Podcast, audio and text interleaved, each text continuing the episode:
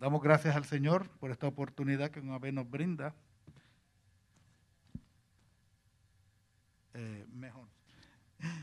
Que nos brinda el Señor de poder estar eh, en medio de ustedes y compartir esta parte de la palabra del Señor.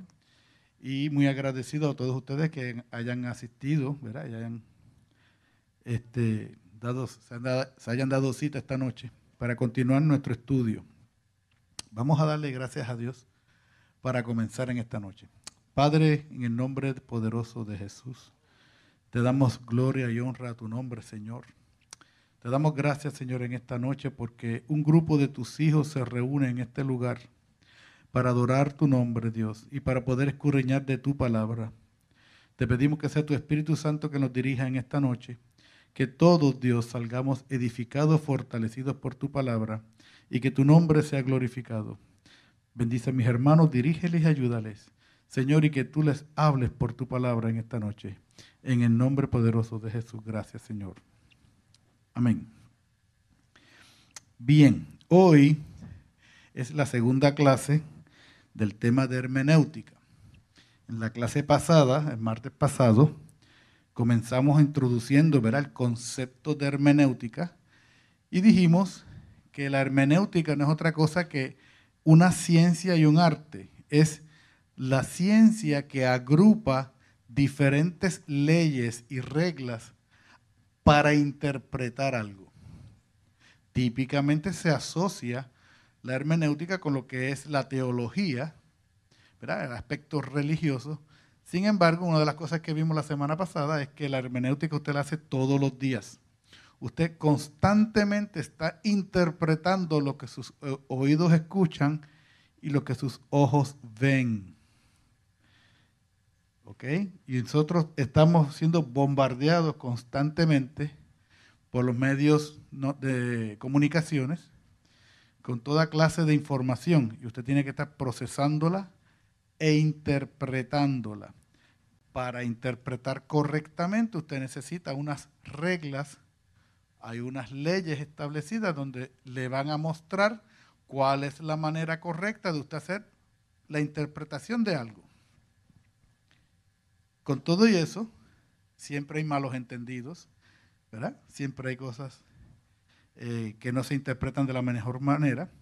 También vimos la semana pasada el significado de lo que es la exégesis. La exégesis es el acto en sí de interpretar. Cuando yo voy a leer algo y lo voy a interpretar o a entender a mi manera, yo tengo, voy a ejercer las leyes de hermenéutica para interpretarlo. En el aspecto teológico, vimos la semana pasada que hay dos, dos formas de hacer esto. Exégesis es que yo interprete lo que el texto está escrito. Pero también hay otra cosa válida que se llama eisegesis, que es, ya yo tengo una idea y yo voy a buscar ahí donde se justifica lo que ya yo pienso. ¿Ok? Entonces, dentro del aspecto teológico, en el aspecto de lo que son las religiones, esos dos términos se confunden. Yo estoy seguro que si le preguntara a cada uno de ustedes, si alguna vez han escuchado, mira, hacer esto es malo. ¿Dónde lo dice la Biblia? Siempre buscamos, tenemos una idea y queremos justificar esa idea por medio de lo que la Biblia diga. Eso es un acto de eisegesis. Vimos un ejemplo la semana pasada, ¿verdad? Con los que han sido eh, conocedores del dogma pentecostal, eh, vimos un ejemplo típico donde se hace, utilizando un verso bíblico se justificaba una creencia o una ordenanza de la iglesia. Y no necesariamente se le estaba haciendo justicia a lo que el verso realmente indica. Muy bien. También vimos varios eh, pasajes bíblicos donde entendemos que hay que ejercer un poquito más de hermenéutica a la hora de interpretarlos. Yo sé que algunos de ustedes recibí algunos comentarios de gente que se quedaron atónitos con algunos de ellos. No se preocupen, los vamos a estar mirando durante estas clases. ¿ok? De hecho, hoy vamos a hablar de uno de ellos. Hoy vamos a comenzar entonces, esa fue la clase pasada. En la clase de hoy ya vamos a hablar de los diferentes métodos de interpretación. Los vamos a comenzar a mencionar porque son los que se han usado a través de los siglos. Y nos vamos a enfocar en el aspecto teológico, que es lo que nos compete en estos momentos. Mire, hay varios métodos de interpretar la Biblia. Y yo estoy seguro que en la, eh, todo, de alguna manera u otra, usted lo ha escuchado por las predicaciones, por las clases bíblicas, por los estudios bíblicos. Usted ha escuchado uno o más de estos métodos. Lo que queremos hoy es presentarle que existen, cómo se originan, ¿verdad? cuáles son y cómo se utilizan. Por ejemplo, tenemos el método alegórico, el método místico. Permítanme hacer un paréntesis para que no se me confundan. Ustedes tienen hoy, tienen tres sets de, de documentos. Tienen la clase de hoy, en la clase está todo el material que usted puede estudiar en su casa, tiene toda la información, está bastante completo. Junto con ese material se le entregó otro que es la clase de hoy, pero es la presentación que yo tengo en PowerPoint. La razón es que ahí está más resumido y a veces y hay ciertos materiales que yo incluyo que no están en la clase original.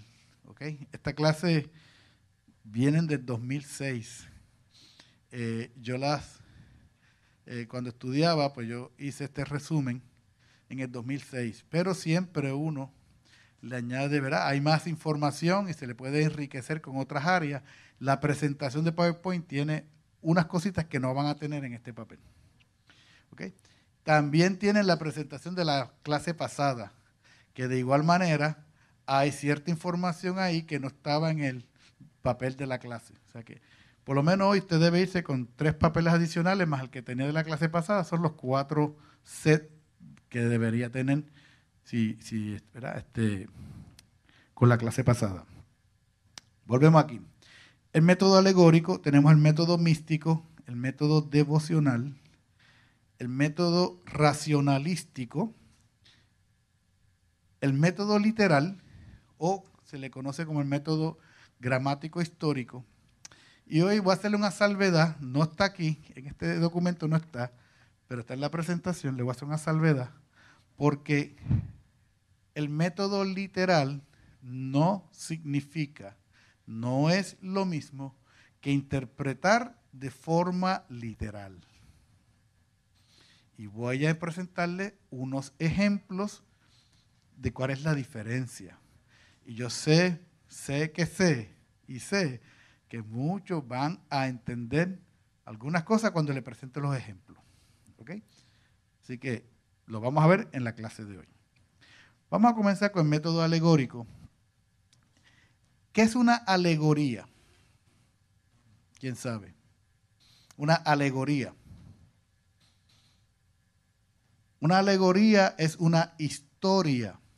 Puede ser cierta o falsa, puede ser fantasiosa o puede ser real, en donde los personajes y los lugares de esa historia representan algo más allá de la simple historia. Esto se diferencia, por ejemplo, los muchachos que en la escuela, ustedes han escuchado las fábulas. La fábula es una alegoría, solo que la fábula es una historia donde elementos fuera de humanos toman el control y se les da características humanas. La fábula, pues, cuando el gallo y la gallina hablaban y vino el cerdito. Esa es una fábula. ¿Ok?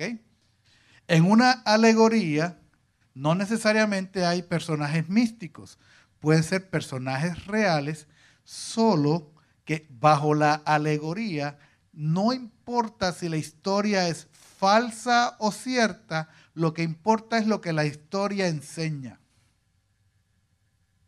¿Ok? En la Biblia tenemos alegorías, porque la alegoría no es otra cosa que un recurso literario. Los que escriben tienen a su haber el que puedo presentar una idea o un ejemplo dando una alegoría, haciendo una historia. Usted me puede decir, ¿es como las parábolas de Jesús? Sí. Y eso cuando veamos un poquito más entrados en, veamos los conceptos de, de las parábolas de Jesús, cómo las interpretamos, vamos a ver unos aspectos porque muchas son alegóricas. Ahora, recuerde, en una alegoría, la historia puede ser verídica. Solo que quiero extraer de esa historia que fue verídica una verdad. Pero también puede ser falsa, puede ser algo inventado. ¿Ok? Bajo la concepción de alegoría, cuando usted interpreta algo, no le interesa si es falso o cierto. Lo que interesa es qué me enseña. Bajo ese concepto, usted va a encontrar muchos teólogos eh, de la alta crítica que le llaman, en donde presentan, por ejemplo, la historia de Adán y Eva como una alegoría, que eso no fue cierto. Presentan la historia de Noé y el diluvio como una alegoría. Dicen, esto no pasó de verdad. La historia de Jonás, como que fue una historia alegórica, que lo que representa es una enseñanza, pero eso no ocurrió en verdad. Vamos a ver, porque la Biblia tiene sí alegorías, pero tiene historia y muchas de las historias de la Biblia han sido corroboradas por la arqueología. Así que este, son personajes, ¿verdad? Y ahí es donde entra la crítica, la alta crítica teológica, si creemos o no lo que la Biblia dice y cuando la Biblia habla que es algo histórico o cuando es algo eh, alegórico. Amén. Mire, la alegoría surgió en la época patrística de la iglesia. Me gustaría eh, hacer un comentario aquí. Permítanme hacer esto. Como les dije, me gusta ser bien gráfico. Y me parece que esto nos da mucha información. Mire, cuando yo hable un poquito de historia, a mí me gusta hacer esto, la línea de tiempo. En la historia de la humanidad hay un punto que la historia se divide. Por eso hablamos antes de Cristo y después de Cristo. Hablamos antes de la muerte de Cristo o, el AC o DC, ¿verdad? O en inglés el AD que es after death. O sea, la historia antes de Cristo se convierte en números negativos. Por ejemplo, Moisés vivió aproximadamente 3.000 años antes de Cristo. Y nosotros estamos viviendo en el siglo XXI. Estamos en el año 2021. Cuando Cristo viene a la tierra, muere y resucita, los primeros 100 años, los primeros 100 años de la historia humana, se le conoce como la época de los apóstoles. ¿Ok? Esto es clave para las muchas cosas que vamos a ir hablando. La época de los apóstoles en la historia. Luego de los primeros 100 años, Juan, que es el último apóstol que muere, el único apóstol que murió de causas naturales, el único apóstol que no sufrió el martirio, todos los demás apóstoles, incluyendo apóstol Pablo, fueron martirizados, o sea, fueron muertos por el gobierno. Luego de Juan, hay un periodo de tiempo, hasta aproximadamente hasta se le conoce hasta el año 313 después de Cristo. Y esta, este señor, esta parte de aquí, desde el año 100 al año más o menos, esto difiere en algunos de, se le conoce como la época de los padres de la iglesia. ¿Ok? Ya los apóstoles habían muerto. Ahora la iglesia queda en manos de los líderes que se levantaron en esa nueva generación y continuaron el legado de los apóstoles. Las iglesias continuaron con su trabajo. En el año 313, ¿por qué se le da ahí? En el año 313 ocurre un evento importante. Cuando veamos un poquito algunas de las métodos de interpretación, vamos a ver esto un poquito más en detalles. Ocurrió algo llamado el decreto de Milán. Aunque para nuestra cultura no se enseña en la escuela, ese evento marca la historia de la iglesia cristiana profundamente. Desde que Cristo muere hasta la época, hasta esta fecha, la iglesia siempre fue perseguida por el gobierno. Ser cristiano era un crimen. Los cristianos fueron perseguidos por su fe. Pero en el decreto de Milán del año 313, el emperador Constantino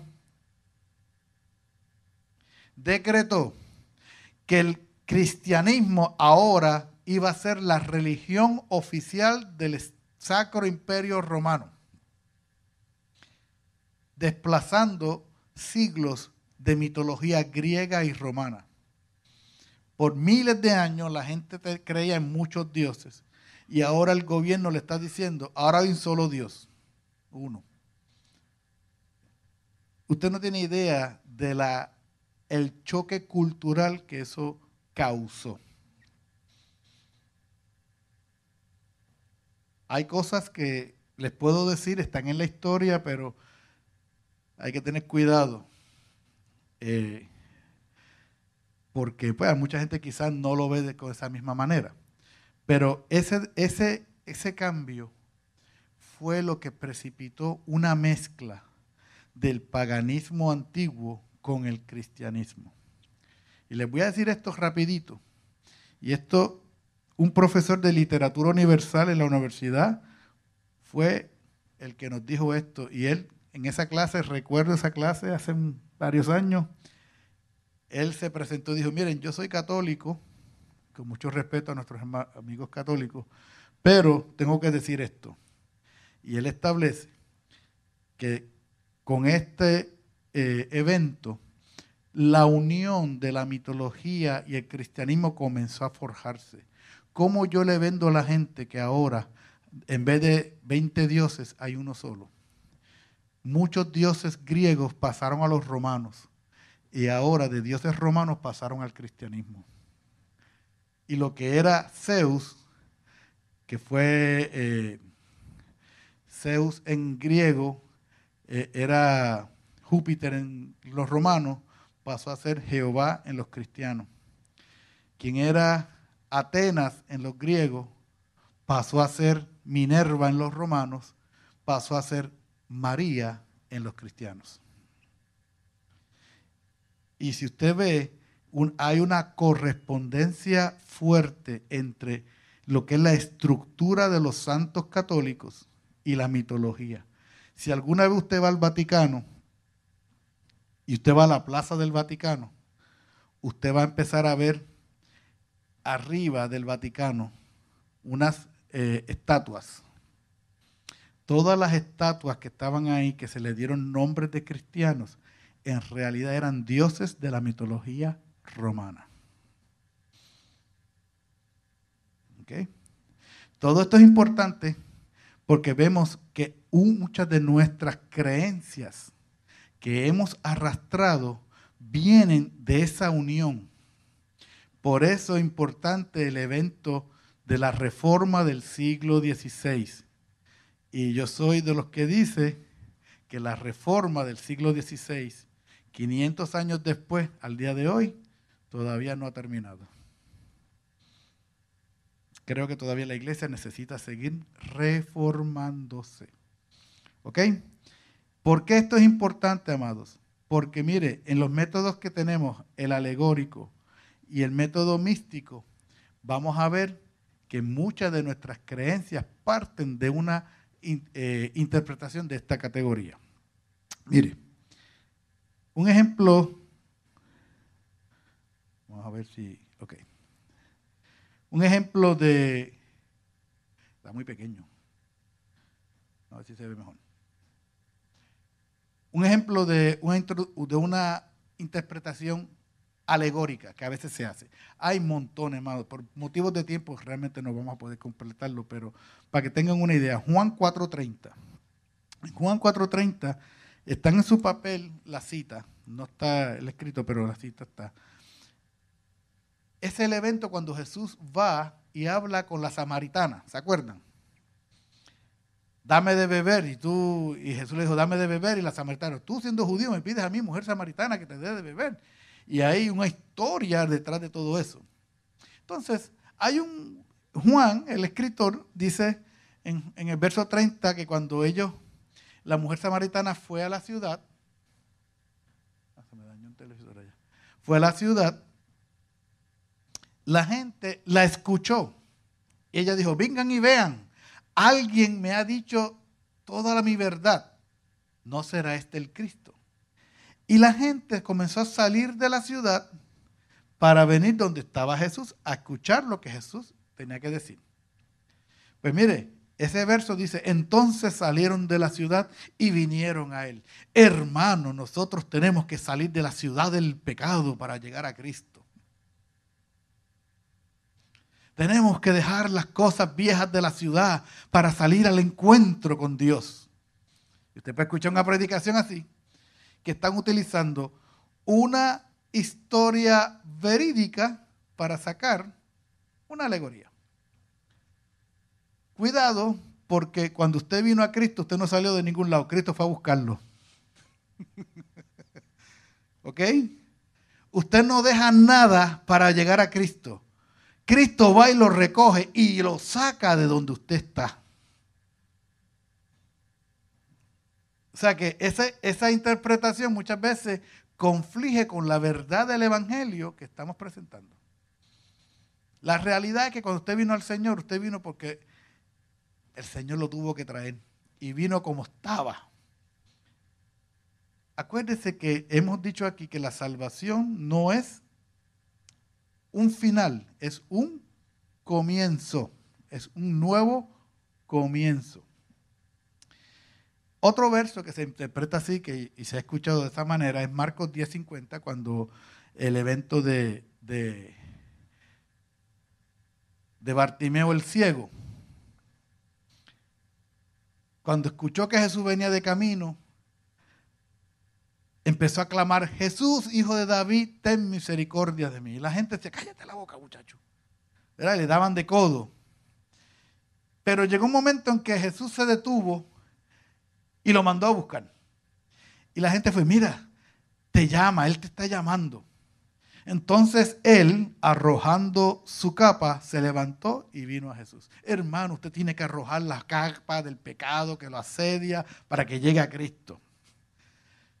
Hermano, puede sonar bonito, pero me estás confundiendo porque cuando usted viene a Cristo, usted vino como estaba y es Cristo quien lo cambia, lo transforma. Amén. Mire, Pablo sí utilizó, dijo que había una alegoría en Gálatas 4:24, ahí tenemos la lectura bíblica, cuando Pablo dice, hablando de Agar y Sara, habla de que es una alegoría. Pablo lo dice a sí mismo. Decidme lo que queréis porque está escrito que Abraham tuvo dos hijos, una de la esclava y otro de la libre. Pero el de la esclava nació según la carne, más el de la libre por la promesa, lo cual es una alegoría, pues estas mujeres son los dos pactos. La misma Biblia me está diciendo, esa historia que fue real, la puedes utilizar como una alegoría porque tiene una enseñanza profunda. Pero es la misma Biblia que lo dice. ¿Ok? Cuando la Biblia me permite o me llama, la Biblia es su propio intérprete, acuérdense. Hoy vamos, en algunos ejemplos y los que vamos a ver próximamente, usted se va a dar cuenta que cuando tenemos duda con algo, usted sigue buscando la Biblia y en otro pasaje le aclara lo que ese dice. Ok, el método alegórico en conclusión, puede ser peligroso porque asume que lo que el autor quiso decir está escondido en las palabras, lugares y personajes, por lo que depende del intérprete para su significado.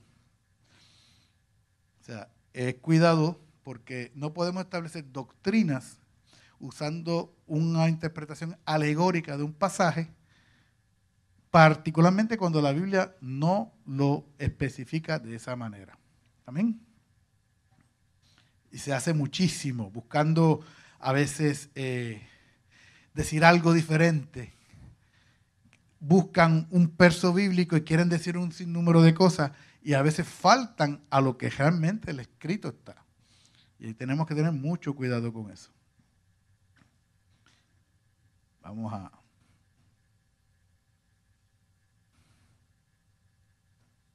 Vamos para la próxima. Ok. El método místico. Otra forma de interpretar la Biblia es el misticismo. ¿Qué significa el método místico? Esto se originó este, mayormente con los fariseos de la época intertamentaria. Cuando se le habla de intertamentaria significa, saben que entre Malaquías y Mateo hubo 400 años de historia donde no hubo profeta en Israel. Se le llama la época del, eh, del silencio se desarrollaron un sinnúmero de eh, cosas en el judaísmo. De hecho, se cree que el concepto de sinagoga que usted lee en Mateo y en los evangelios se desarrolla en esa época. Porque antes de la sinagoga lo que existía era el templo. Pero cuando el templo fue destruido por Babilonia, luego fue reedificado por Esdras y Nehemías, fue destruido nuevamente. Quien lo reedifica es Herodes para la época de Jesús. Pero como el templo tuvo un tiempo destruido, los judíos no encontraban dónde eh, reunirse y ahí se cree que surge el concepto de lo que es la sinagoga, que es tan eh, familiar en los evangelios. Y junto con las sinagogas pues, se originó un concepto, una forma que tenían los judíos de interpretar la escritura, que se le llama la agagik. Esto es un nombre medio eh, del hebreo, y significa una interpretación mística. En otras palabras, una interpretación mística es que a todo se le espiritualiza. Si usted coge, por ejemplo, muchas eh, eh, parábolas de Jesús, hay gente que a veces quiere saber, ¿y qué significa los pájaros que estaban ahí? ¿Qué significa el árbol que estaba allí? ¿Y por qué pasó esto? Y se le quiere dar a todo un significado espiritual. Cuidado. Mire lo que le pasó a los fariseos, Mateo 7:3.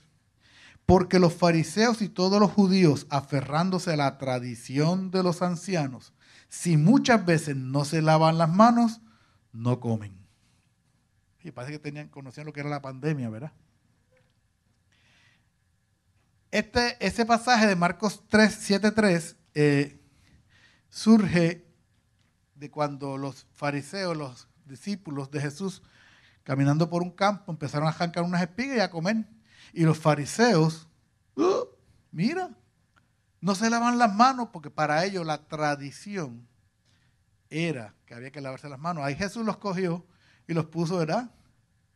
De vuelta y media, porque, eh, y lo vamos a ver más adelante también, cuando veamos eh, ese pasaje en específico, pero Jesús les dice, ustedes han invalidado el mandamiento de Dios por vuestra tradición. Así que el misticismo, eh, ellos le daban mucha importancia a muchas cosas, todo era espiritualizado.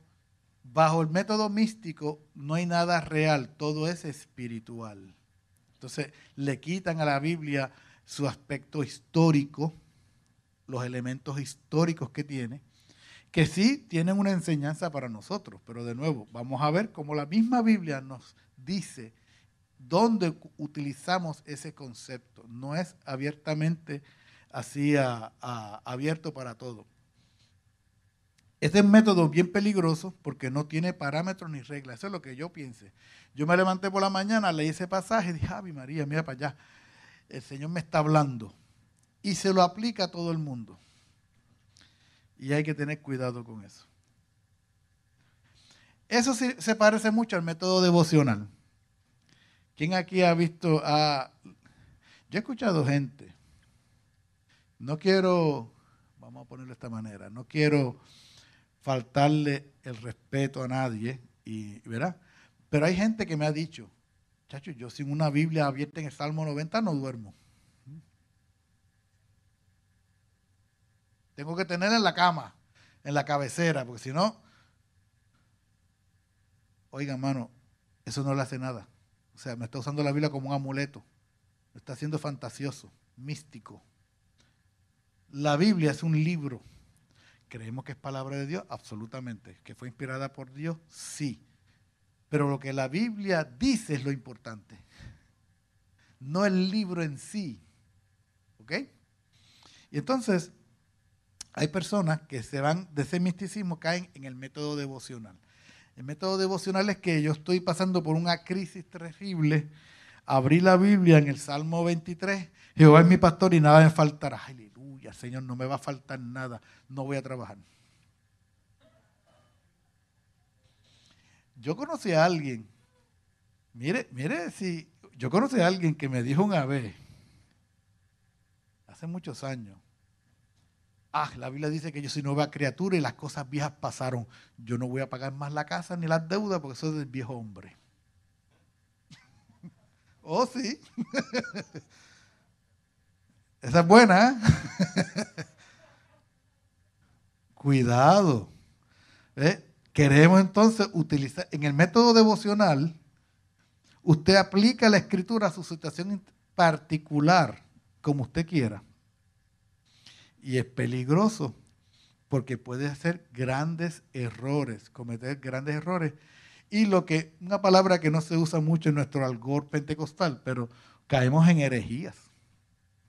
Caemos en creencias y prácticas contrarias a lo que la Biblia realmente enseña, solamente porque tenemos una interpretación equivocada de los textos bíblicos. Y había gente que se, encuentra, de todo en este mundo. Ahí tengo más información que pueden eh, explicarle, ¿verdad? La conclusión, el tratar de explicar la escritura en base a las circunstancias personales de una persona, pues sin tomar en cuenta la intención primaria de lo que Dios quiere traernos, pues es una falta. Es una falta y va a llegar a unas conclusiones erróneas. Acuérdense de esto, amados. Esto no quita que usted pueda sentir que en un momento dado de necesidad usted leyó la palabra y le ministró. No estamos diciendo que eso no es cierto. Sí. Mire, una de las cosas más extraordinarias es que cuando usted lee los salmos, David, rey de Israel, era un hombre como usted y como yo, un ser humano igualito, que sufría, padecía, le daba hambre, le daba coraje, y todo lo que usted padece, lo padeció él. Y todos estos personajes bíblicos, de hecho, vamos a ver que una de las cosas más extraordinarias que tiene la Biblia es que nunca esconde la realidad de los personajes bíblicos. Abraham cometió errores y feo. También David. Y los apóstoles. Y el mismo Pablo hay unos pasajes donde Pablo decía una cosa después hacía otra. Y eso se lo voy a probar por la escritura. Porque era un hombre como usted y como yo, una persona como usted y como yo, un ser humano como usted y como yo, sujeto a las mismas pasiones, a las mismas debilidades. Pero eso no les quitó que fueran usados por Dios.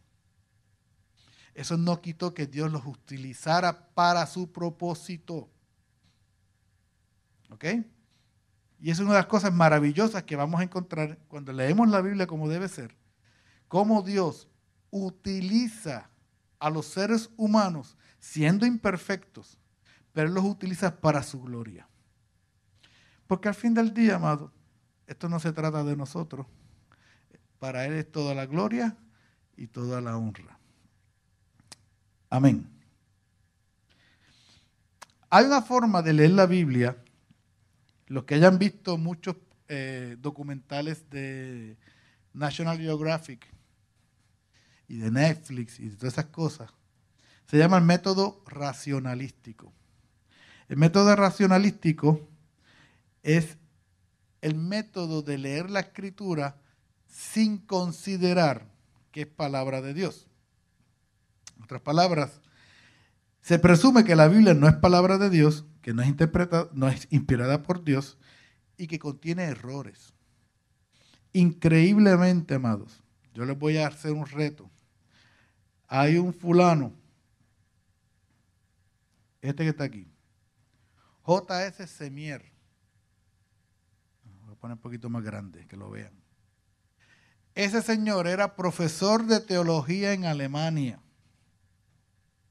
Era un teólogo. Antes de la época del Renacimiento, del siglo, Renacimiento fue, creo que fue siglo XVII. Antes de esa época, la madre, la madre de todas las ciencias era la teología. Usted no era un científico si primero no estudiaba teología. Luego se cambió. Pero muchas de las universidades se fundaron y su primera clase era clase de teología. De las universidades que se fundaron. Yo tuve la oportunidad de estar en Bolonia, en Italia, y allí se encuentra la universidad más antigua del mundo que todavía está funcionando. Impresionante. O sea, una universidad allá de los, tiene siglos y siglos. Bueno, en, es increíble, en Florencia, usted puede ir a Florencia y va a encontrar en la capilla de Santa Elena una iglesia que data de 1200 algo, y al frente hay un edificio que es un bautisterio del siglo V, y todavía está en funciones.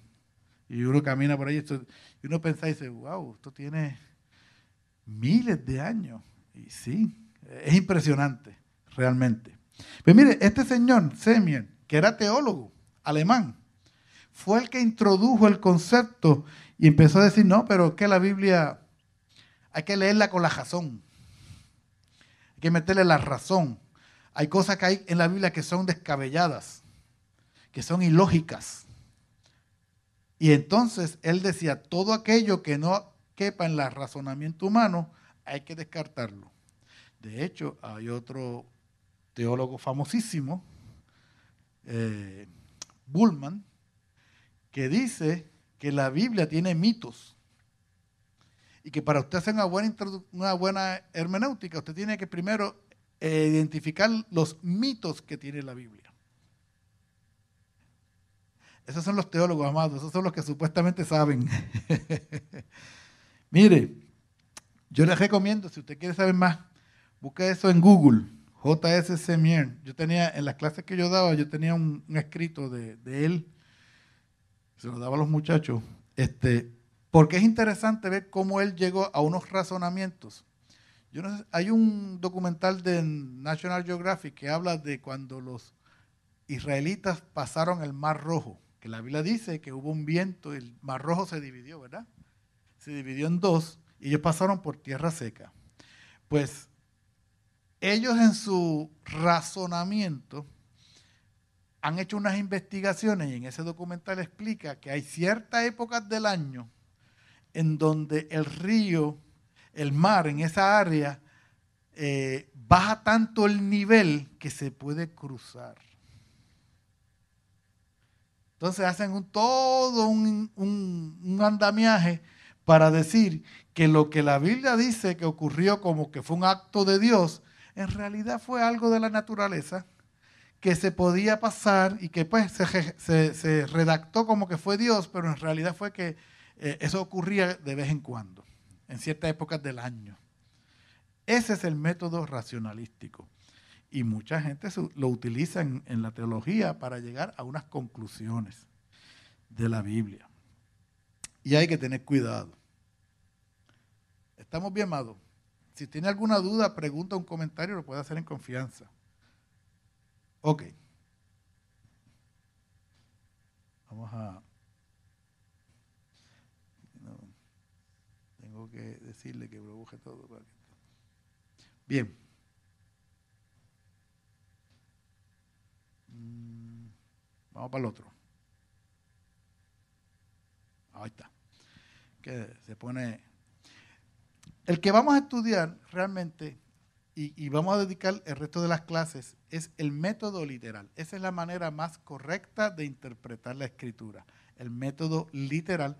También se le conoce como el método gramático histórico. ¿Por qué? Porque este método, primero es el más antiguo que se utiliza en la interpretación de las escrituras.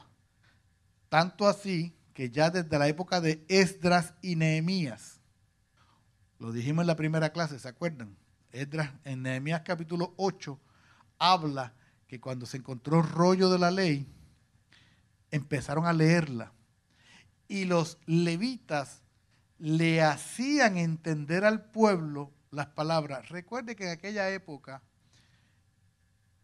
leer y escribir era un lujo. No todo el mundo podía leer y escribir. ¿Ok? Así que cuando se leía, no todos podían leerlo, solamente los que habían estudiado, los doctores de la ley, ¿verdad? los fariseos, los saduceos o los, los sacerdotes mayormente en el Antiguo Testamento, que son los que estaban ya adiestrados para leer le leían la ley al pueblo, pero no se la leía Esdras, decía, no se la estamos leyendo como que al papagayo.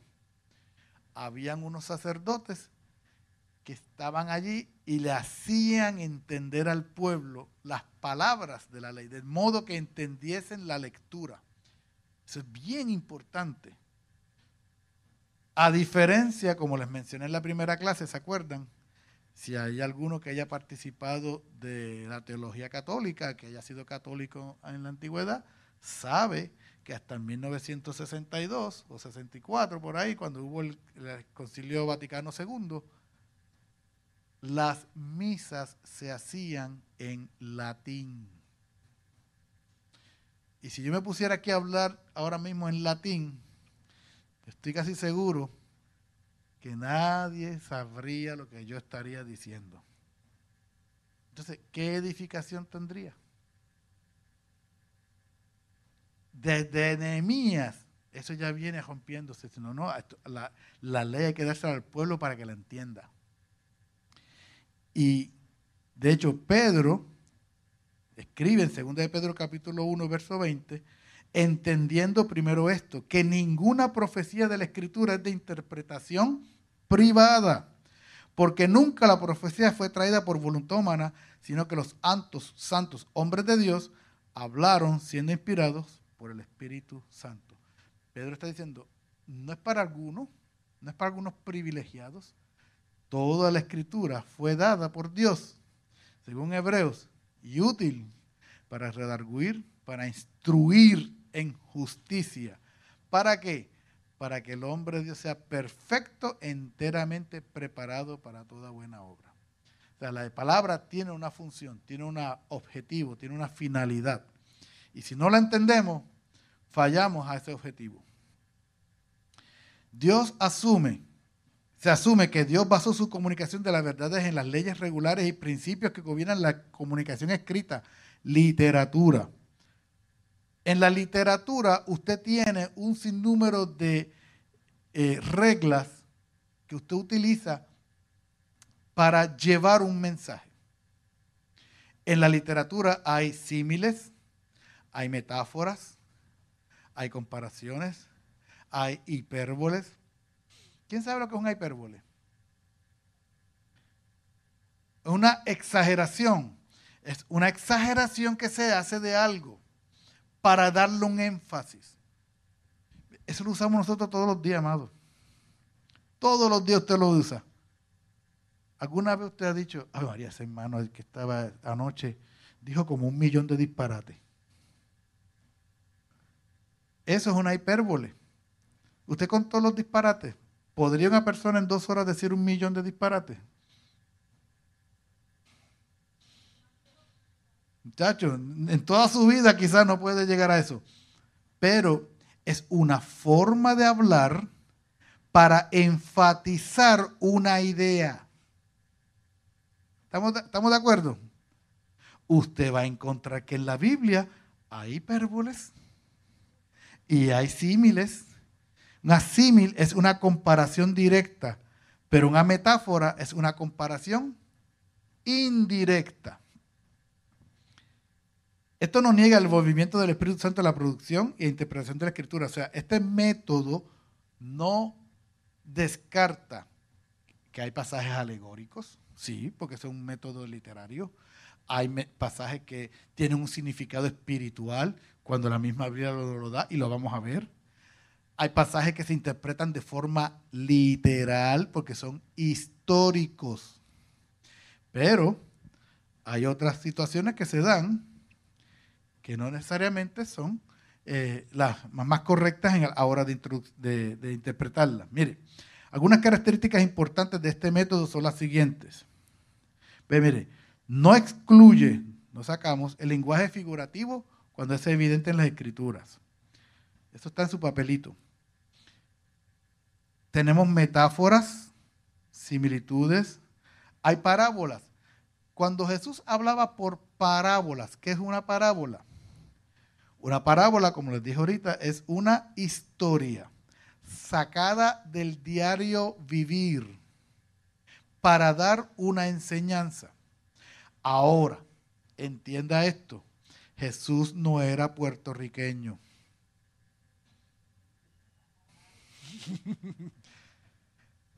si Jesús hubiera vivido en Puerto Rico, muchas de sus parábolas hubieran sido la mata de plátano, la mata de yautía, la mata de yuca, eh, la mata de parcha, pero él no era de aquí, él era de Israel, era judío. ¿Qué hay allá? Vides. Allá lo más que se cultiva, mire, usted va a Europa, usted va a Italia, y eso hay, allá hay dos cosas que se cultivan. A usted no va a ver un mata de plátano en ningún lado, pero allá que son vides y matas de aceituna a granel. Pues si usted quiere entender las parábolas de Jesús, ¿qué tiene que hacer? Tiene que conocer de el ambiente social que ellos vivían. ¿Verdad? Vimos la semana pasada un ejemplo de Juan 15 cuando dice, yo soy la vid y vosotros sois los pámpanos y todo pámpano que en mí no lleva fruto, lo cortará. Y vimos que ese pasaje en particular, pues se ha utilizado en esa traducción. Hermano, si usted no da fruto, lo van a talar. lo van a talar. Pero cuando usted busca cómo se cultiva una vid, que es un pámpano, el pámpano no es otra cosa que la rama de la vid y la vid es una enredadera, es como una mata de parcha. Es crítico para el que cultiva una vid no dejar que un pámpano caiga al piso. Se le ponen alambres, se le ponen un sinnúmero de soportes para que él se enrede y siempre quede en el aire y no quede en la tierra. ¿Por qué? porque dicen los que saben de, de, vides, que cuando una vid, una de las ramas cae al piso, esa rama no da un buen fruto porque se ensucia con la tierra. Segundo, tiende a echar una raíz bien poco profunda, bien superficial. Y si da uva, si la da, la da amarga. Y daña el jugo. Por eso es importante mantenerla alta. Cuando usted entonces se adiós, entonces, ¿por qué Jesús dice que va a cortar el pámpano? Pues cuando usted va al lenguaje original y escucha y ve que dice todo pámpano lo corta, el verbo que se tradujo cortar en el griego es la palabra arios. Y arios en el griego significaba quitar del medio, levantar, o podar. Tiene varios significados. Entonces, si lo asociamos con lo que le enseña la Biblia, Jesús no está diciendo, te vamos a cortar. Es que si no das fruto, el pámpano que no da fruto, va a tener un trato especial. Lo van a levantar. Le van a poner un pie de amigo. y lo van a limpiar para que siga dando, para que pueda dar fruto. Eso contrasta grandemente con nuestra teología de que, hermano, de juicio.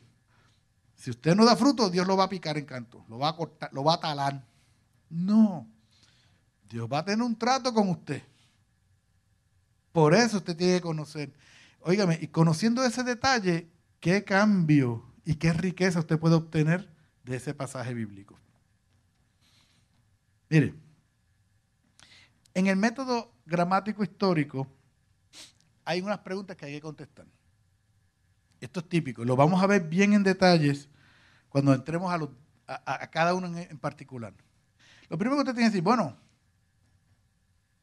¿quién escribe? ¿Cuándo fue escrito eso? ¿A quién se le escribió? ¿Cuál era la condición de los recipientes? O sea, ¿cómo vivía la gente? Su situación política, económica, social. ¿Por qué fue escrito? ¿De qué estaban hablando? Vámonos a un ejemplo.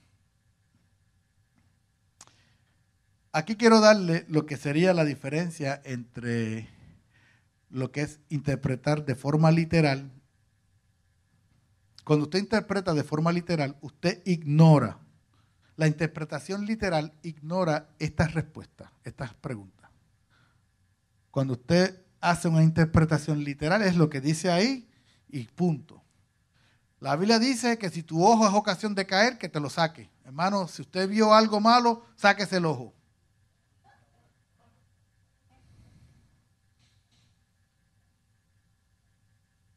Hay, hay culturas y hay creencias que le dicen, si su mano, usted robó con su mano, se la debe cortar.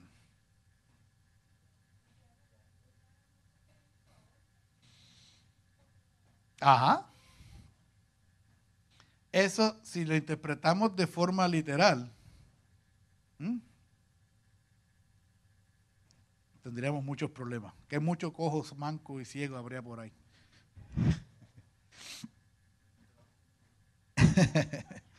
Mire, pero yo quise traerle, ah, tengo un par de ejemplos y algunos de ellos este en particular, pues, es de lo que vimos la semana pasada. Mire Juan 9.31.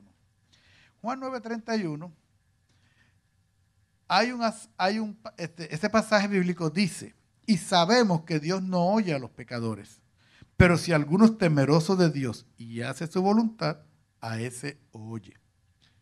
Pregunta, ¿significa entonces que Dios a la gente de afuera no las escucha ni les hace caso? y solamente una vez lleguen acá y se convierten a Cristo, entonces Dios los escucha. ¿Qué dice ahí?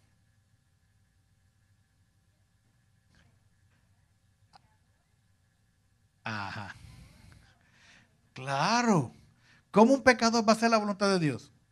Pablo dice que es imposible. Entonces, ¿cómo podemos entender ese pasaje? ¿Qué opinan? ¿Qué, podemos hacer? Vamos, mire, este, este, es un ejercicio rápido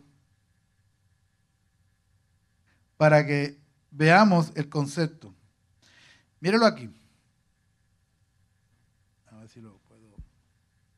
No me deja hacerlo más grande. Mm.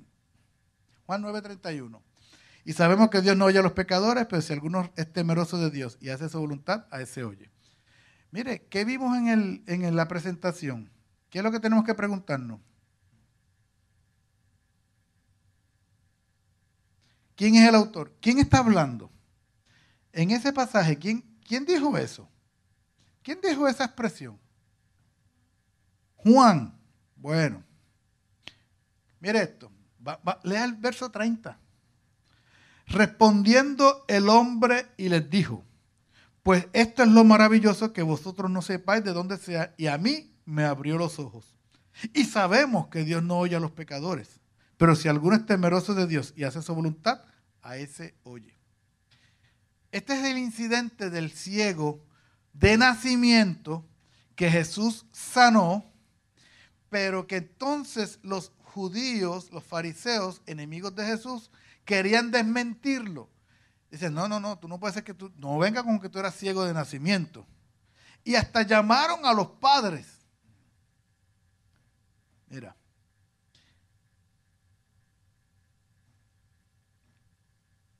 Verso 18. Estamos en el mismo capítulo. Mire si es tan sencillo como leer el contexto. ¿Quién, ¿Quién escribió? ¿Quién está hablando? ¿Y en qué? ¿De qué se estaba hablando en ese instante? Pero los judíos no creían que él había sido ciego y que había recibido la vista hasta que llamaron a los padres del que había recibido la vista. Mira, llamaron a los papás del cieguito. Y le preguntaron diciendo, ¿es este vuestro hijo el que vosotros decís que nació ciego? ¿Cómo pues ve ahora? Sus padres respondieron y le dijeron, sabemos que este es nuestro hijo y que nació ciego, pero cómo ve ahora no lo sabemos. O quién le haya abierto los ojos, nosotros tampoco lo sabemos. Edad tiene, preguntarle a él, él hablará por sí mismo. Esto dijeron sus padres. ¿Quién está escribiendo ahora? Juan está hablando, está aclarándonos algo. Esto dijo sus padres porque tenían miedo de los judíos, por cuanto los judíos habían acordado que si alguno confesase que Jesús era el Mesías, fuese expulsado de la sinagoga. Los papás estaban cubriéndose. Yo no sé, ese es nuestro hijo, sí, y nació ciego, sí, nació ciego. ¿Cómo ve ahora? Ah, yo no sé, pregúntenle a él. Me amparo en la quinta enmienda. ¿Ok? Pero mire, lo que quiero llevarlo, este, este pasaje es extraordinario, pero quiero llevarlos a que solamente con, en el método gramático histórico nos dice, oye, ese pasaje que tú quieres interpretar, ¿quién lo dijo? ¿Quién habló? ¿De qué estaba hablando? ¿Cuál era la ecuación? Si usted sigue leyendo, usted va a encontrar que ellos, que los judíos, este, le siguieron preguntándole. Y él hablando. Y ese pasaje que dice ahí, y sabemos, es lo que el cieguito le habían enseñado a él le enseñaron que Dios no oye a los pecadores. Y que para que Dios te escuche, tú tienes que hacer su voluntad y entonces, eso fue lo que él enseñaron.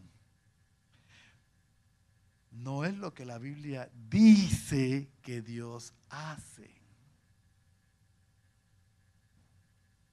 Mire como unos minutos de análisis nos liberan de algunas creencias. Sí, Dios escucha a los pecadores, porque todos somos pecadores. Y Pablo dice, Dios muestra su amor para con nosotros en que todavía siendo nosotros pecadores, Cristo murió por nosotros.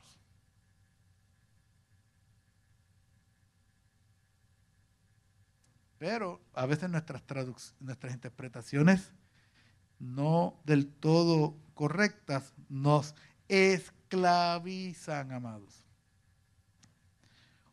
Déjeme darle otro ejemplo. Tengo, tengo uno que le va a volar la cabeza, se va a para final porque... Mire, Isaías 19.1. En Isaías 19.1 una de las cosas que vamos a ver cuando veamos otros, eh, dentro de las leyes de interpretación, una de las cosas que usted va a entender es, la profecía en el Antiguo Testamento se da en un contexto poético.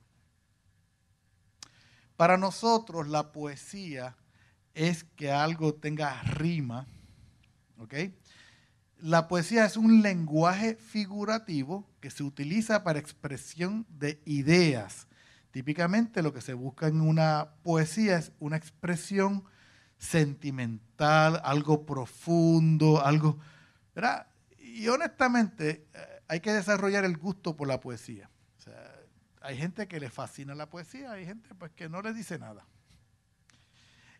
La poesía hebrea tenía unas peculiaridades. Lo primero es que no necesariamente había rima en la poesía en el español usted tiene una métrica, ¿verdad? Usted tiene cuántas sílabas tiene que tener para que forme una, una, estrofa, ¿verdad? tiene que tener unas divisiones fonéticas, por ejemplo 14, 12 que vienen, y esas divisiones hacen que se, que se oiga, se escuche como con una rima. Obviamente cuando usted lo traduce a otro idioma, perdió todo eso. Pero la poesía hebrea tenía dos peculiaridades y lo vemos mucho en los salmos. Los salmos, muchos de los salmos son cánticos y son poemas. Y la, en, el hebreo, lejos de ser eh, algo fonético, era la repetición de ideas. Usted va a encontrar como que hay muchos versos que dicen lo mismo de diferentes formas. Esa es una forma poética de escribir algo. Jehová es mi pastor, nada me faltará. Y por ahí sigue diciendo cosas que son el que habita al abrigo del Altísimo morará bajo la sombra del Omnipotente. Está diciendo lo mismo de dos formas diferentes. Eso es una poesía hebrea. Y cuando usted lee los salmos, eh, si lo lee con esta idea, va a encontrar una gran riqueza y hay salmos que son proféticos. Ahora, dentro de la profecía eh, bíblica, se da en un contexto poético. ¿Qué significa? Se utilizan imágenes para, y recursos literarios para darle un fuerte énfasis a las ideas. Por ejemplo, mire esta, me encanta este ejemplo, dice Isaías 19.1. Profecía sobre Egipto. He aquí Jehová monta sobre una ligera nube y entrará en Egipto y los ídolos de Egipto temblarán delante de él y desfallecerá el corazón de los egipcios dentro de ellos. Ahora, hágase una imagen mental de lo que está diciendo el profeta. Dios montado en una nube. Es una idea, es una imagen mitológica. Entonces Dios va montado como si fuera un, anciano, ¿verdad? Con barba blanca, montado en una nube y va a entrar a Egipto y los dioses de Egipto tiemblan cuando lo ven.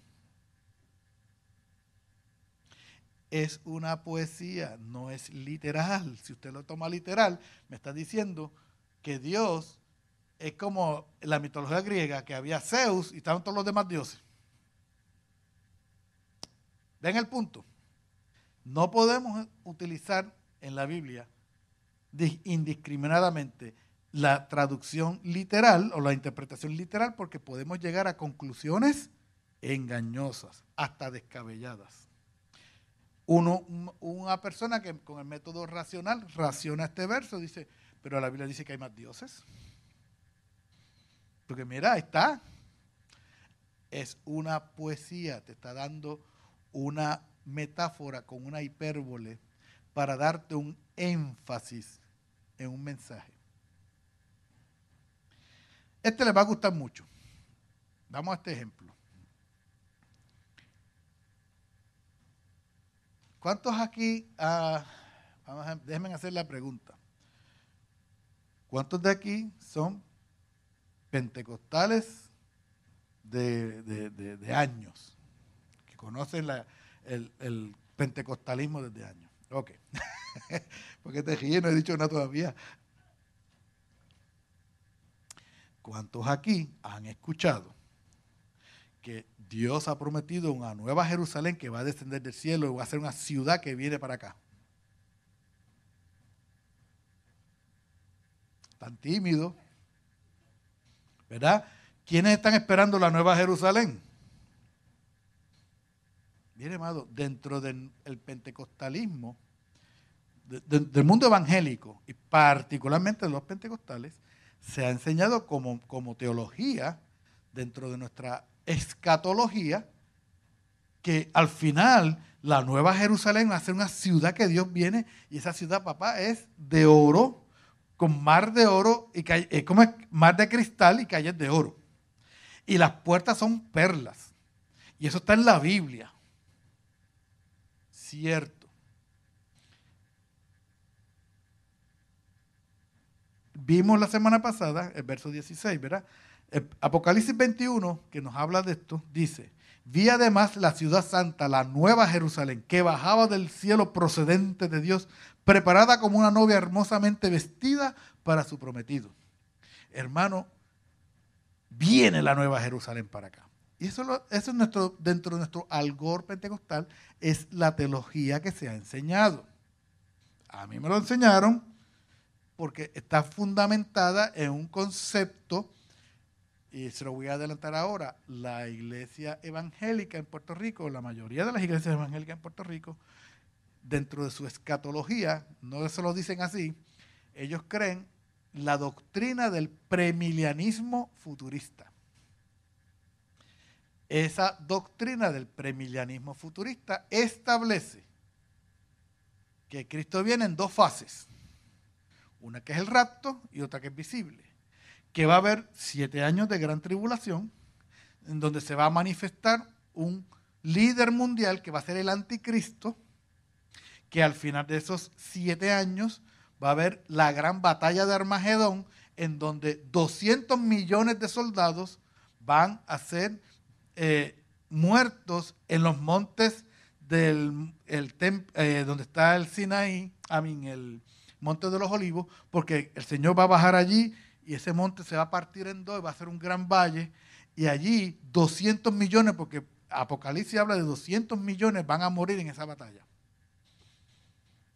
Eso es una interpretación literal de estos pasajes bíblicos. ¿Okay? Yo sé que muchos de ustedes han escuchado lo que yo le he dicho, aunque quizás no lo asocian con el nombre de la doctrina. Pero sí, eso es lo que tradicionalmente se nos ha enseñado. Y viene de una interpretación literal. Entonces, en Apocalipsis 21, 16, que fue el verso que yo traje la semana pasada, dice que la ciudad era cuadrada, medía lo mismo de largo que de ancho.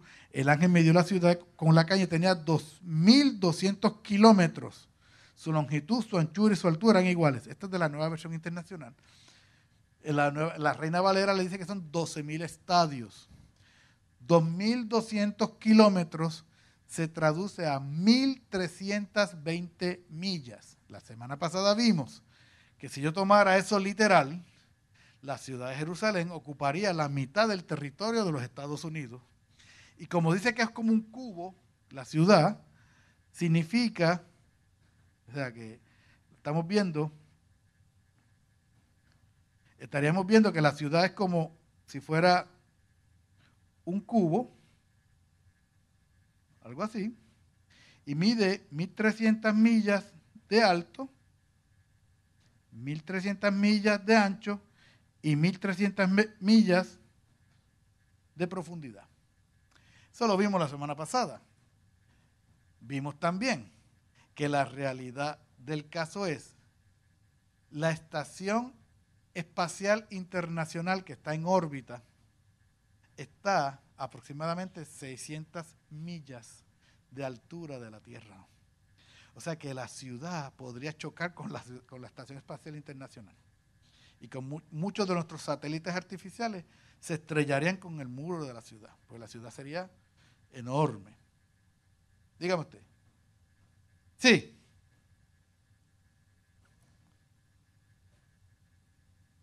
Vamos a darte para que puedas compartirlo.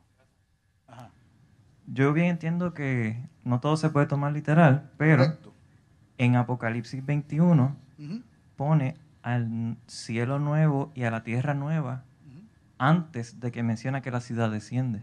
O sea, que es posible que en esa nueva tierra, que va a ser una nueva creación, esas dimensiones tengan cabida. Hay, hay varias explicaciones al respecto, que se cree que porque hay un cielo nuevo y una tierra nueva, pues las dimensiones del, del sistema solar nuestro cambiaron. Eso pudiera, es una explicación que se le da. Ahora, antes que miren entonces en el mismo, capítulo, porque ahí donde lo que está marcado en amarillo, observen esto. En el verso 21.9, mire lo que ocurre. Vino entonces a mí uno de los siete ángeles.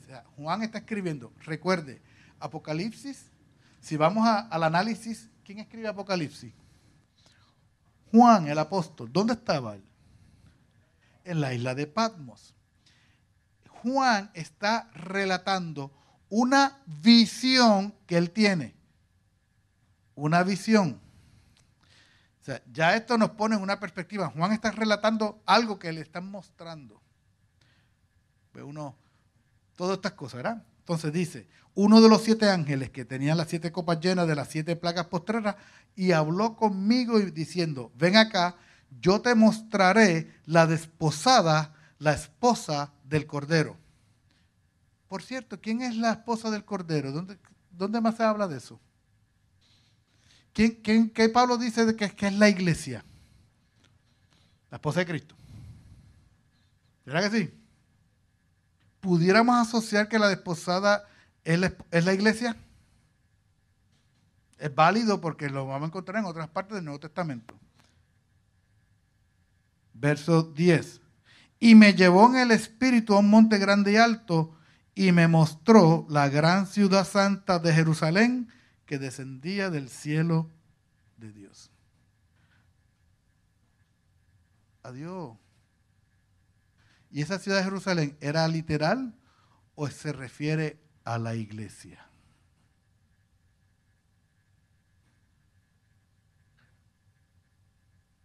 ¿Qué opinan? La ciudad, la nueva Jerusalén, de que está hablando, en un momento dado el ángel le dice, oye, yo te voy a mostrar, ¿quieres ver la, la desposada? Y Juan dice, sí, sí, sí, ah, pues vente. Y lo llevó a un monte y le mostró la ciudad que venía bajando. Dijo, esa es la desposada, la esposa del Cordero. ¿No sería entonces que lo que Juan está viendo es una visión de lo que la iglesia representa en el reino de Dios? Donde la ciudad donde Dios va a vivir. ¿No será lo que decían los apóstoles como Pedro, vosotros como piedras vivas, sed edificados en el edificio de Dios? Y Pablo habla del cimiento que es Cristo y que nosotros somos piedras en el templo de Dios. Y nos habla de que la iglesia es la esposa del Cordero. Y nos habla en Efesios 5 de cómo Cristo amó a la iglesia y se, como, una relación matrimonial entre un hombre y una mujer. Entonces, cuando usted empieza a asociar, ve que la misma Biblia se, se explica ella misma. Si, si tomamos los valores literales, llegamos a una conclusión que pudiera ser descabellada. Y esa conclusión tendríamos que mejorarla, pues, volviendo a otra, bueno, vamos a decir que si está descabellado, el tamaño de la ciudad está descabellado, pero a lo mejor es porque hay un cambio drástico en el, en el cosmos. ¿O no será que lo que Juan está viendo, la visión que Juan ve, no es algo literal, es algo espiritual que está mostrando lo que Dios está haciendo. Porque a Juan se le mostró el plan de Dios desde, cero, desde la A a la Z. Juan vio el cordero que fue inmolado, fue sacrificado desde antes de la fundación del mundo. O sea, Dios le está mostrando a Juan. Juan no tiene constraints de tiempo ahí. Juan no tiene límites de tiempo. Dios le está mostrando desde el principio hasta el final. Y si usted hace una comparación de Apocalipsis 22 y Génesis 1, usted va a encontrar, en Génesis 1 había un huerto del Edén y había un árbol de la vida y el árbol de la ciencia del bien y del mal. Y había un río que se dividía en cuatro brazos. Y ese río tenía piedras preciosas. Apocalipsis, ¿cómo termina? Un río que salía del templo. Y árboles de vida alrededor. Y todo era piedras preciosas. O sea, la imagen que ve Juan en el Apocalipsis es la misma que usted ve en Génesis. Porque lo que me está diciendo es, este es el propósito de Dios. El hombre se deforma. Dios, entonces, la, Biblia no es otra cosa que la historia de la redención. Dios está redimiendo al ser humano porque Dios va a volver a su plan original.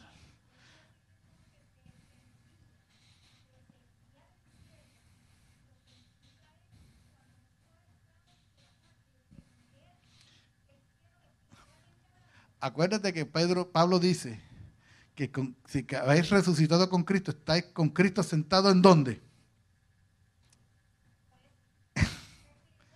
espiritualmente. exactamente. nosotros estamos formando el edificio de Dios que Dios está haciendo. Por eso la iglesia, la iglesia, ¿quién la edifica? ¿Quién la edifica? Mateo 16. Tú eres Pedro y sobre esta roca edificaré mi iglesia. Y las puertas del infierno no podrán permanecer delante de ella. Somos nosotros.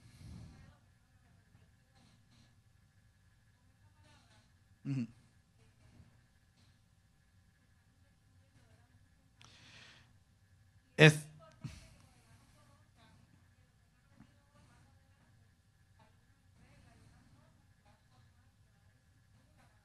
Claro, claro. Este es un ejemplo que les traje de, lo que es la interpretación literal, que la vemos muchísimo, muchísimo en el ambiente evangélico. Esto no se queda ahí. En las próximas clases, cuando entremos en otros, eh, verá, que veamos cada uno de los métodos. Mire, hay unos conceptos ya, unas leyes establecidas para interpretar la palabra. Eh, déjenme adelantármelo, pero mírenlos aquí. Estos son los principios que rigen una buena interpretación. Y caen todos bajo el método gramático histórico o método literal. Lo que he querido hacer énfasis es, el método literal no es lo mismo que interpretar la Biblia de forma literal. En el método literal yo tengo reglas que rigen lo que es la estructura literaria. Y ahí yo tengo los principios. Mire, el principio del contexto principal. Los vamos a ver todos, cada uno de ellos, y les voy a traer unos ejemplos, pero vimos ahora mismo el mismo ejemplo que vimos ahorita de Juan 9:31. Con yo saber el contexto, mira, quién escribió, cuándo escribió, por qué escribió, de qué estaban hablando. Con eso nada más ya usted se sabe. O sea, usted no toma una carta de alguien y va al último pájafo, a la oración del medio, y la saca de ahí y dice, mira, fulano dice esto. Usted tiene que leer la carta a ver de qué trata. ¿Sí o no? Las epístolas de Pablo, todas las epístolas de Pedro, todo lo que está escrito en la Biblia no se escribió en versos, se escribió, eran cartas, eran párrafos. Y si usted quiere entender qué Pablo quiso decir en un momento dado, lea el libro completo, ese es el contexto.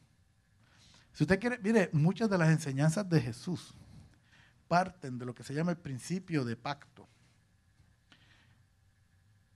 Lo vamos a ver más adelante. Pero Jesús enseñó bajo el principio de la ley de Moisés, porque él vivía bajo la ley de Moisés. Es cuando Cristo muere y resucita que entonces la ley queda abrogada y ahora es la gracia de Dios. Ese era el mensaje de Pablo. Porque Pablo, el problema que Pablo tenía en aquella época era que los cristianos fariseos, los fariseos que conocían la ley y se convirtieron al cristianismo, Pablo iba a la iglesia de Corinto y Pablo tenía el fenómeno. Aquí nosotros no lo vemos tanto, pero nuestros hermanos en Estados Unidos, cuando usted tiene una iglesia hispana, que tiene puertorriqueños, cubanos, mexicanos, peruanos, usted tiene una diversidad cultural enorme. Pues Pablo se enfrentaba a que las iglesias que él había fundado había judíos y gentiles. Entonces, el judío sabía lo que eran los animales inmundos, pero aquel no. Entonces aquel se saltaba de chuleta y, entonces los judíos se ofendía. Pues, pues era la cultura tuya, pero no la cultura de él. Entonces, tenía el problema de que los que habían estado en la ley llegaban a las iglesias que Pablo fundó. Dicen, ay, hermanito, qué bueno, Cristo te salvó, gloria a Dios. Pero acuérdate que tienes que guardar el sábado. Ah, y ten cuidado con lo que te comes. Ni chuleta. Tiene que ver a los animales que te vas a comer.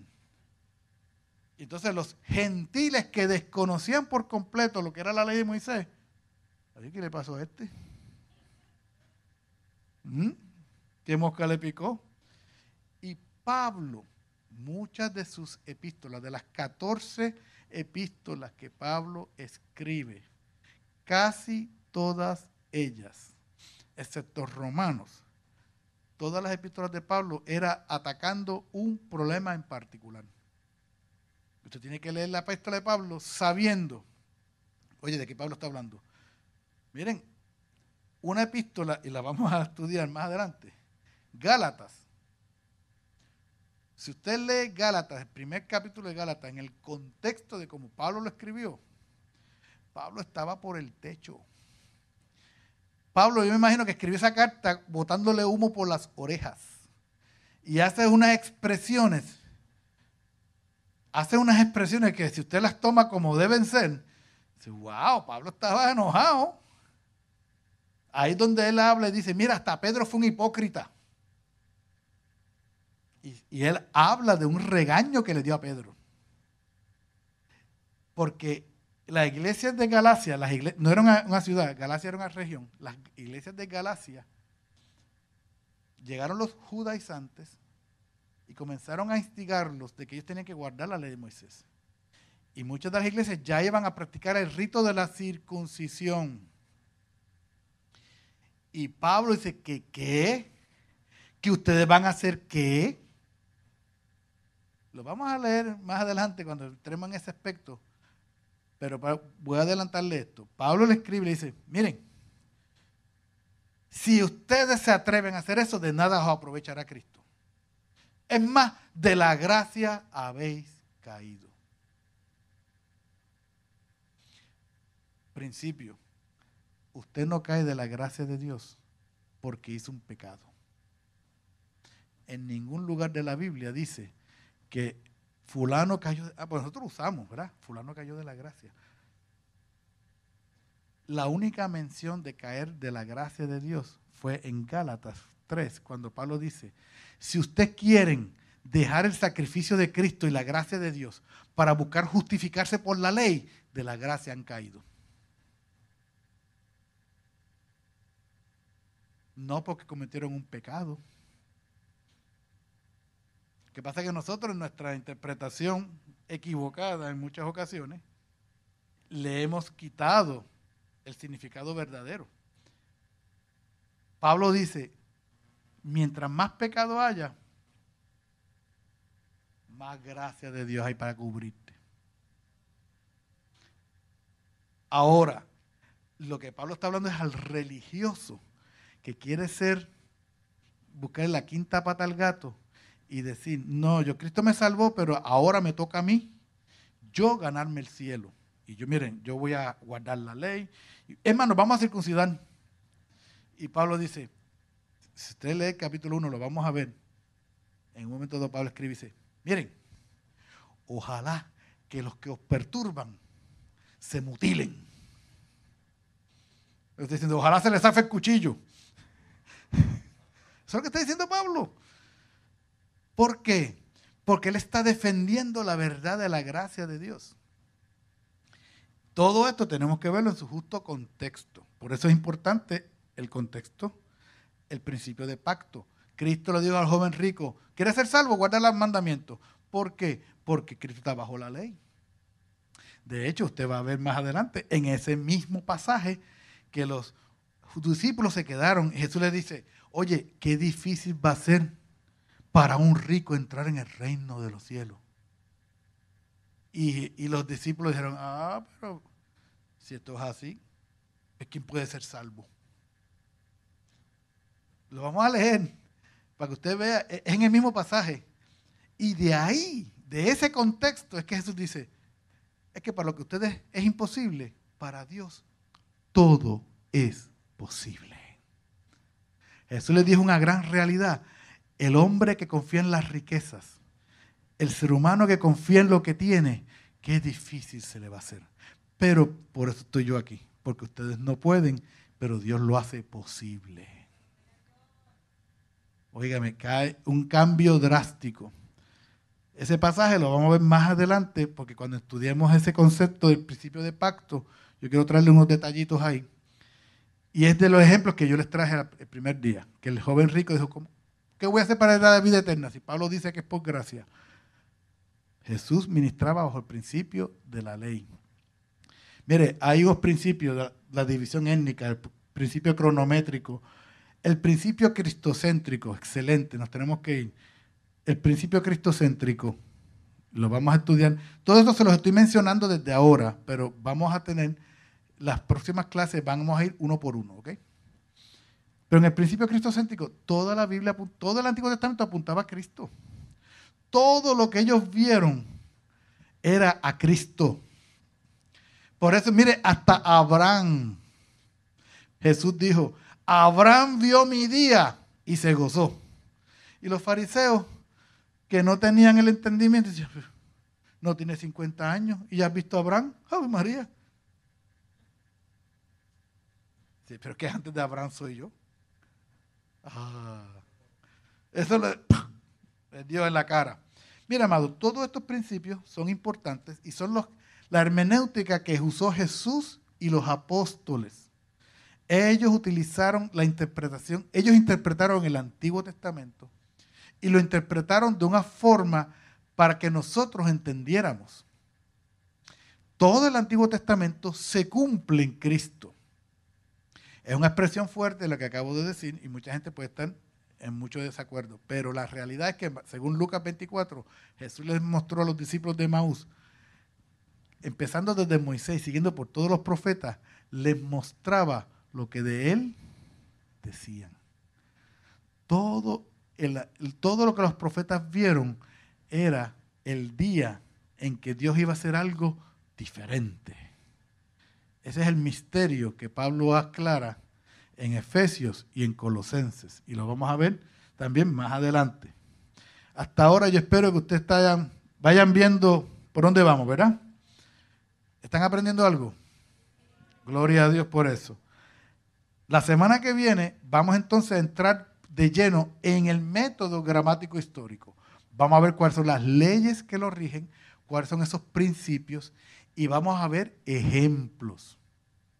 No creo que la clase próxima la terminemos en una sesión, así que posiblemente esa clase se extienda a dos sesiones porque es muchísimo material y, me gusta enfatizar en los ejemplos porque eh, sé que ahí donde vamos a ver, eh, entender, ¿verdad? El ejemplo que les di hoy de Apocalipsis de la ciudad de Jerusalén, acuérdense, esto es un tema amplísimo. Lo que quiero es que ya ustedes ven, por una interpretación literal que se hace, llegamos a unas conclusiones. Pero en misma Biblia, la misma Biblia, cuando la leemos bien y, y, conectamos los puntos, nos damos cuenta de que lo que yo interprete de un verso no necesariamente es validado por los demás. Así que tengo que tener cuidado. Amén. Hermanos, Dios les bendiga, Dios les guarde. Ha sido un placer y un honor estar con ustedes. Eh, voy a dejar a Pastor por aquí. Y nos vemos la próxima semana, Dios mediante. Amén. Dios les bendiga. Bendiciones a todos. Mire, el, lo que nos han dejado el email, será bueno que, porque por error se puso una lista preliminar allí, pero hay una donde estamos pidiéndole su correo electrónico para enviarle la información, porque algunos han pedido que se la envíe con anticipación para poder estudiar, ¿verdad? ¿Cuántos se han edificado hoy? Mire, amado, cuando Wilfredo habló, yo rápido fui a la referencia porque en un momento dado dimos escatología para que usted tenga una idea, si usted coge el libro de Ezequiel, oiga bien esto, si usted coge el libro de Ezequiel, va a encontrar que todo lo que Juan escribe ya lo dijo Ezequiel. Lo que pasa es que por eso es que la hermenéutica requiere que la Biblia sea la intérprete. Si cuando yo hablo de una ciudad nueva, yo la busco en el concepto literal, este, racional, pues yo no estoy pensando que miles de años antes, cuando usted vea ese pasaje bíblico, se hace una exégesis. Isaías habla de la ciudad, Ezequiel habla de la ciudad, Miqueas habla de la ciudad, Zacarías habla de la ciudad. Que cuando Juan habla, Juan no lo entendió porque Juan creía que Jesús era simplemente el Mesías. Pero cuando Dios se le presenta a Juan, le dice, yo soy el Jesucristo el Redentor. Y lo que parecía sombra viene a cobrar luz. Es como el tamaño de la ciudad. ¿Por qué la ciudad es cúbica? Cuatro lados perfectos. Porque el símbolo es perfección. No tiene que ver nada con dimensión. Si yo quiero hablar a ustedes de, perfección, le presento un, cubo perfecto en todas sus dimensiones. Pues esa medida, porque si usted lee a Miqueas, Miqueas dice, no pongas cinta, no mida porque no cabe. Entonces, el problema de nosotros es que la iglesia desarrolló una mentalidad escapista. Fíjese que el plan de Dios con Adán era que reinara con Cristo. Y yo quiero irme de esta tierra. Y dicho eso de paso, eso le ha creado un grave daño a la iglesia, porque la iglesia cuando debe estar ocupando como Daniel, Sadrach, Mesach, Abenego, José, posiciones de influencia para sanar la tierra, estamos pensando en irnos. ¿Entendió eso? Entonces, por eso es que hay que, e, esos otros métodos, alegórico, racional, mítico, todos esos métodos te alejan de que Dios no es un Dios de, improvisación. Fíjense que cuando Jesús le dice, venga tu reino, miren, el Padre nuestro, nosotros lo decimos, ya Dios está transformando nuestras mentes, nuestros corazones, que eso fue lo que hizo Pentecostés, una mente nueva y un corazón nuevo, para que desarrollemos responsabilidad. ¿Cuántos aquí se sienten responsables por los niños? ¿Cuántos se sienten responsables que hayan viudas, presos, huérfanos, menesterosos? Esa es la labor de la iglesia. Pero como estamos pensando en irnos, hasta escribimos, si Cristo tarda más, ¿qué hemos de hacernos? ¿Sabe quién está retrasando la vida de Cristo? La iglesia por no entender el trabajo del reino.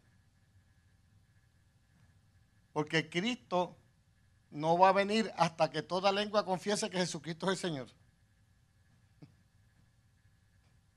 Esa es la finalidad. Por eso cuando usted, e, ese libro de Apocalipsis, este, usted lo va a encontrar, por ahí hay un libro que tenemos que se llama este, Restituciones, ¿verdad? Hay un, un manual que hace ese contraste que va, a descubrir que todo lo que Juan escribe en Apocalipsis ya fue dicho por los profetas anteriormente. Ahora, pero como usted lo que le han, lo, que ha citado es Apocalipsis. Ah, ah, sí, días de retribución. Hay un manual ahí, es bien gordo, así, se lo podían enviar por internet porque tiene como 300 páginas. Coge el libro de Apocalipsis, frase, este, letra por letra, y te trae el contraste de dónde eso está dicho en otros libros de la Biblia. Por eso es que el, el, te está diciendo que para tú interpretar la Biblia, el contexto es la Biblia, no es el texto ni el pasaje. Si yo quiero hablar del reino del Monte Santo, es desde Génesis a través de toda la Biblia, tengo que buscar el tema. Yo quiero hablar de los materiales de la ciudad de Dios, están desde Génesis a través de toda la Biblia. Ahora, si usted va a Apocalipsis solamente, lo que va a usar es la imaginación cuando la Biblia es clara en definirlo. Así que por eso es que este método te va a permitir creer, como dice la escritura. Dígale a alguien a su lado, te, te conviene creer como dice la escritura.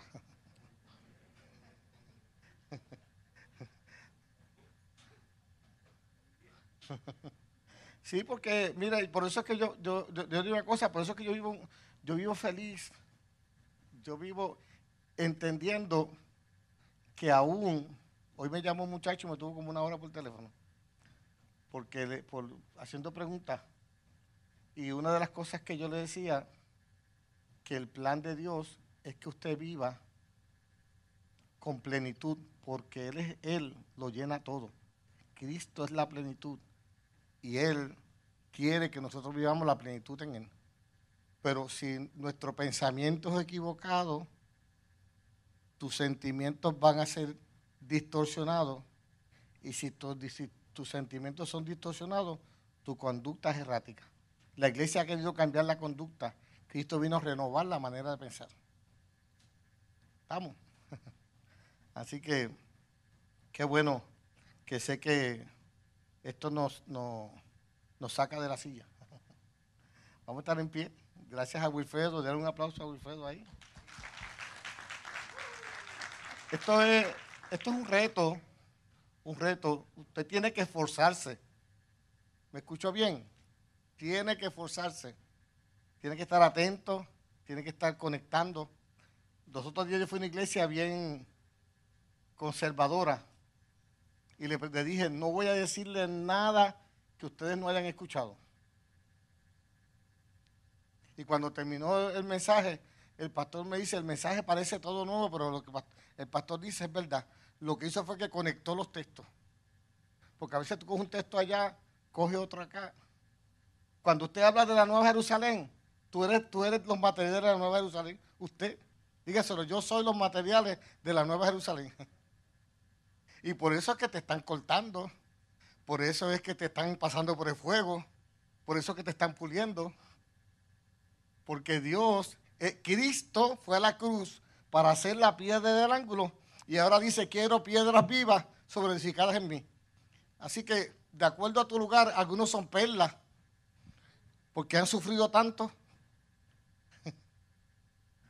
Cuando usted busca la aplicación y está con los personajes bíblicos. Así que esto es emocionante. Yo no sé si usted se emociona, pero yo me emociono. Gracias Señor por tu palabra. Gracias Dios porque estamos profundamente hambrientos. Tú dices, bienaventurados los que tienen hambre y sed de justicia, porque serán saciados. Señor, y sabemos, Señor, que tu palabra es fiel, es verdadera, es verdad, es ley que transforma el alma y queremos alimentarnos. Tu palabra dice, bienaventurados los pobres en espíritu. ¿Sabes por qué, Señor? Porque todos los días no es suficiente. Ayer me deleité en ti, hoy me deleito en ti y mañana quiero más. Señor, nunca alcanzamos a conocerlo todo porque tú te vas revelando en nuestros corazones. Por eso en esta hora permítenos, Señor, que sea, tú seas como te le revelaste a Juan, y Juan creía que simplemente era, Señor, un Mesías, pero tú te revelaste como el Cristo. Descorre ese velo de la eternidad y permítenos vernos en ti, Señor, siendo formados en ti, siendo conectados en ti para reinar contigo por la eternidad. Bendice este pueblo, Señor, que saca lo mejor. Yo sé que cada uno de los que está aquí, este tiempo no le sobra, lo ha separado porque ama tu verdad porque quiere la verdad que hace libre, porque quiere ser edificado por tu palabra. Por eso, Señor, como Pablo, lloro para que seamos llenos de la sabiduría y el conocimiento. Y esta palabra, Señor, ponga fundamento en nuestra vida para vivir una vida plena en ti, Señor. Gracias por el recurso. Gracias, Señor, por esta noche. Llévanos con bien. En el nombre del Señor Jesucristo. Amén y amén. Y para los codazos hay tiempo.